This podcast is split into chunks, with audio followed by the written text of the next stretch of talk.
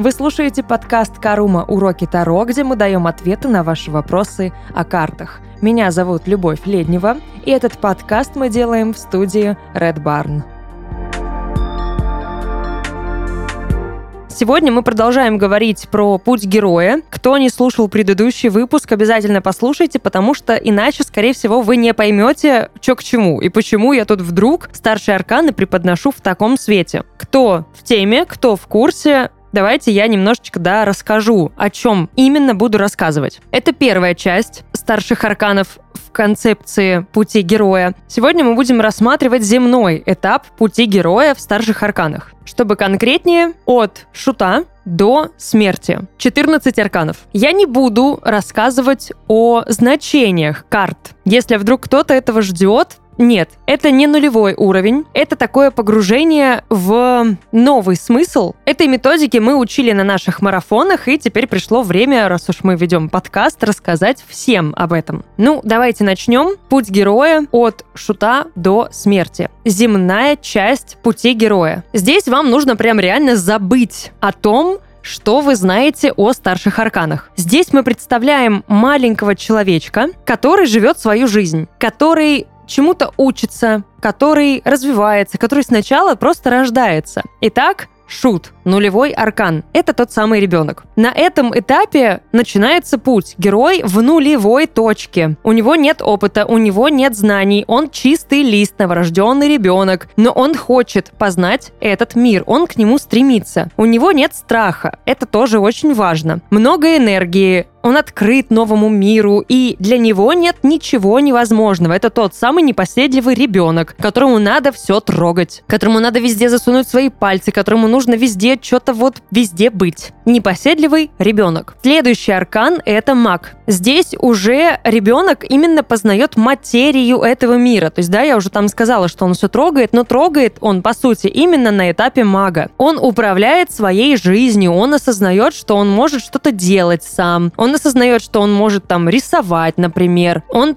создает, он творит, он изучает себя и мир вокруг, изучает с точки зрения материи. Пока ни о каком духовном развитии мы не говорим. Почему все дети, да, в детстве любят рисовать? Да именно вот из-за мага. Он заставляет нас творить, изображать, изучать, трогать, вот все пробовать. Здесь нет правил, здесь нет законов, это полная свобода и власть над всем, что у тебя есть. Даже в каком-то смысле, наверное, вседозволенность. Энергия у мага на пути героя, она и созидательна, и разрушительна. То есть здесь можно как нарисовать, так и, там, не знаю, что-нибудь испортить, фломастерами, да, стену разрисовать. Потому что нет ограничений, нет правил. Герой не знает, что мир населен другими людьми. Он бесконечно эгоистичен. На этапе Верховной Жрицы начинается духовное познание мира. То есть тут ребенок понимает, что он может думать. У него есть разум, он начинает фантазировать, он учится говорить, он учится мыслить. Тут начинается метафизическое исследование. Духовный мир рождается внутри ребенка. Именно осознанный уже более-менее. Это вот тот самый момент, когда пол — это лава. Под кроватью прячется монстр. Мы расплачиваемся там листиками, потому что это деньги. Включается фантазия. А это Верховная Жрица. Здесь герой разгадывает тайны, загадки этого мира и своего разума в том числе, потому что разум — это мир. Аркан номер три — Императрица. Это мамочка. И здесь буквально мы можем представлять маму для этого ребенка. Мама как осознанное создание в жизни ребенка. То есть в этот момент наше дитя, наш герой, понимает, что у него есть мать. Это архетип, и это важно. Мать учит героя находить защиту, получать строгие, но мягкие нравоучения. Она о нем заботится, она учит его любить и заботиться о других. Она учит мягкости, она учит смирению, она учит состраданию, она учит эмоциям. Здесь, наверное, самое главное отличие от того, чему учит жрица, это эмоции, которые мы проявляем. Проявляем в отношении отношении других людей. Жрица, она сама с собой тусуется. И ребенок в этот момент с зеркалом играет, потому что только прошел эгоистичного мага. Для ребенка тогда никого не существовало. И тут появляется мама. Она говорит буквально ребенку, о других тоже нужно заботиться. И сама показывает, как это делать. Но тут же входит батя, входит император и говорит, заботиться о других это здорово, но других надо защищать. И себя надо защищать. А иногда и не только защищать, но и нападать. То есть император, он же у нас кто? Он агрессор, да? Он за порядок, он за эксперимент экспансию. Ну, опять же, да защищаться, только нападать. Он может много чего. Это тоже архетипическая фигура. Он учит отстаивать свои границы, иногда нарушать чужие границы. От него вроде бы как исходит тепло и безопасность, но он может и наказать, если герой не подчиняется правилам императора. Это тоже важно. То есть ты здесь следуешь правилам чьим-то конкретным. И герой это осознает. При этом император дает очень мощный пинок под зад. Он заставляет стремиться и желать большего. Шаг следующий.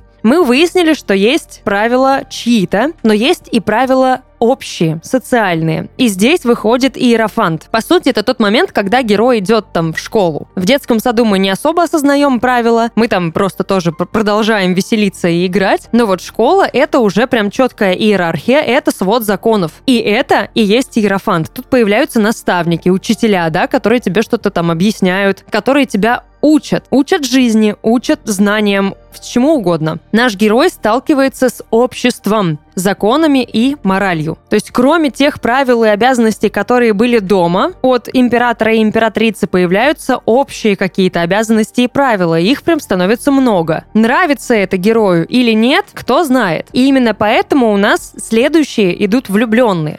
Здесь герой делает выбор. Это и есть ответ на вопрос, ему это нравится или нет. Он может сказать, что ему это нравится, да, и выбрать вот этот путь послушания. И значит, для него просто, по сути, иерофант продлевается, а может выбрать путь бунтарства. Это такое становление больше уже подростковое, эдакий пубертат, потому что герой перерастает этап подчинения, и он ищет собственный путь. Он хочет отделиться. Он уже неудобный, он непослушный, он не хочет принимать чужие правила, он, возможно, встретил родственную душу, буквально влюбленные, и понимает, что его тоже может кто-то понимать и уважать. Он может строить свои правила с кем-то другим. Он требует к себе уважения. Он выбирает себя и свои желания, да, если он идет по пути бунтарства. И именно на этом этапе происходит такое вот важное решение – сепарация. Конкретная сепарация, вот прям буквальная, это уже следующий аркан, это колесница у нас. Итак, она у нас про самостоятельность, да, это вот такое стремление, движение. Это неизведанный, огромный, свободный мир. Герой отправляется в путь. Ему нужно теперь самому научиться управлять своей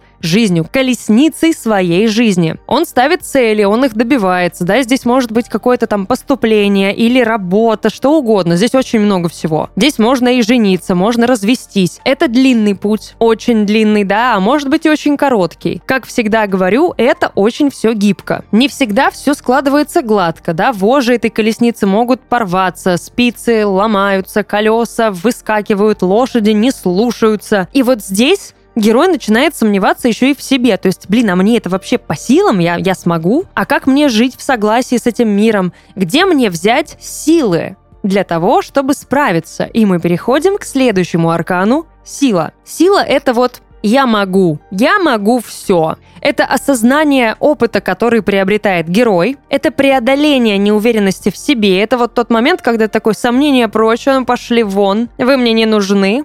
Я все могу. Это гармония духа и тела. Это очень мощный и классный этап в жизни любого героя, любого человека, и прожить это, это прям реально круто. Здесь просыпаются амбиции, которые на колеснице могли немножечко пошатнуться и уснуть, спрятаться. Они при этом становятся осмысленными.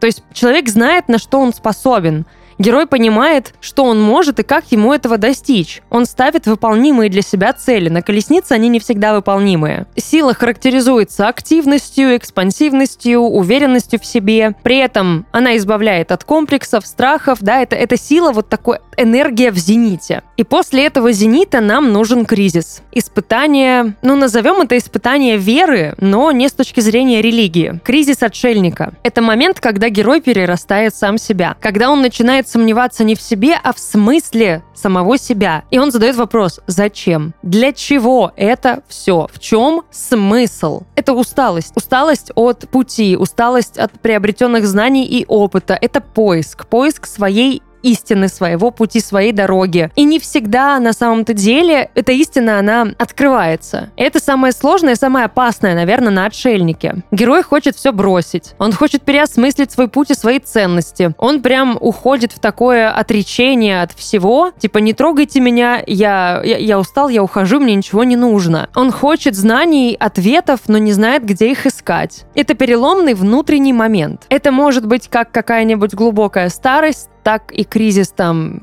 переходного возраста, среднего возраста, неважно. Это происходит когда угодно. Это может происходить с нами несколько раз за жизнь, а может быть один. А может и никогда. Мы можем так и не дойти до отшельника, а можем на нем застрять. На любом этапе, кстати, можно застрять. Тут начинается скитание.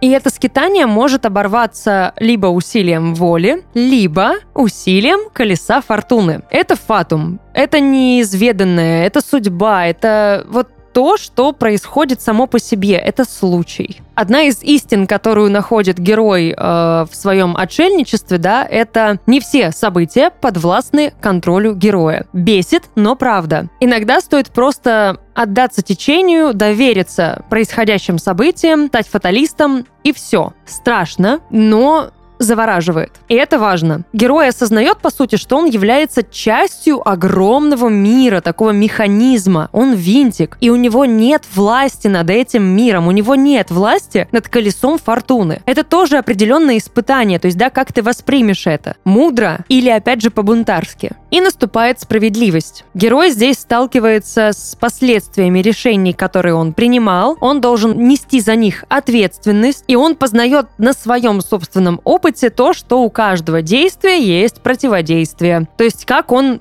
принял, опять же, да, правду о колесе фортуны, как он справился с отшельником, какие он принимал решения на императоре, на колеснице, на силе. Вот здесь все подзатыльники возвращаются. Негодует порой герой, но решать, что справедливо, а что нет, вообще не ему. И он от этого в гневе. Это тоже такой вот урок колеса фортуны, да? Колесо продолжает учить его тому, что он не властен над всем. И к нам приходит повешенный. Это может быть как наказанием, так и обретение мудрости. То есть, по сути, у героя два варианта. Смириться с справедливостью или прикинуться там, да, покорным. Ну, потому что другого варианта нет, иначе справедливость возьмет свой меч, он у нее есть. В любом случае придется выбирать из двух зол и чем-то жертвовать. Своим комфортом, своим духом, своим желанием большего, но все равно приобрести мудрость, это же повешенный. Здесь герой впадает в такое уныние, в апатию и ничего не хочет делать. Он вроде готов принять свою судьбу, но не понимает, сдаваться ей или нет, и решает он это уже позже. Повешенный — это усталость усталость. Усталость от борьбы, от сопротивления, от испытаний, хотя все самые мощные испытания еще впереди. И мы подбираемся к концу земного пути, земного с точки зрения именно, наверное, ценностей и опыта. Зем, земной опыт такой. Смерть. Это момент перерождения, да, это вот тот самый переход. Это кульминация определенная. Герой здесь получает от судьбы пинок, прям такой очень хороший, и он решает, как дальше себя проявлять в этом кризисе. То есть вот он висел, висел на повешенном, ничего не хотел делать, но приходит смерть и говорит, пора что-то делать. Чел, вперед. Хочешь, не хочешь, придется. Предложение, которое делает смерть, это пройти испытание, принять опыт, принять мудрость, чем-то пожертвовать и идти дальше уже обновленным, с вот этим новым духовным развитием. Здесь нужно в очередной раз попрощаться со своей прошлой жизнью, но Теперь герою есть что терять, и поэтому выбор, который он делает на смерти, очень-очень тяжелый. На этом земной путь героя Второ заканчивается. Следующие испытания, они подвергают уже сомнению и именно испытанию буквальному его духовные ценности и духовное такое состояние душевное. Там Концепция посложнее, но не менее интересная при этом. На этом сегодня все. Надеюсь, было интересно. Пишите, пожалуйста, свою обратную связь дайте.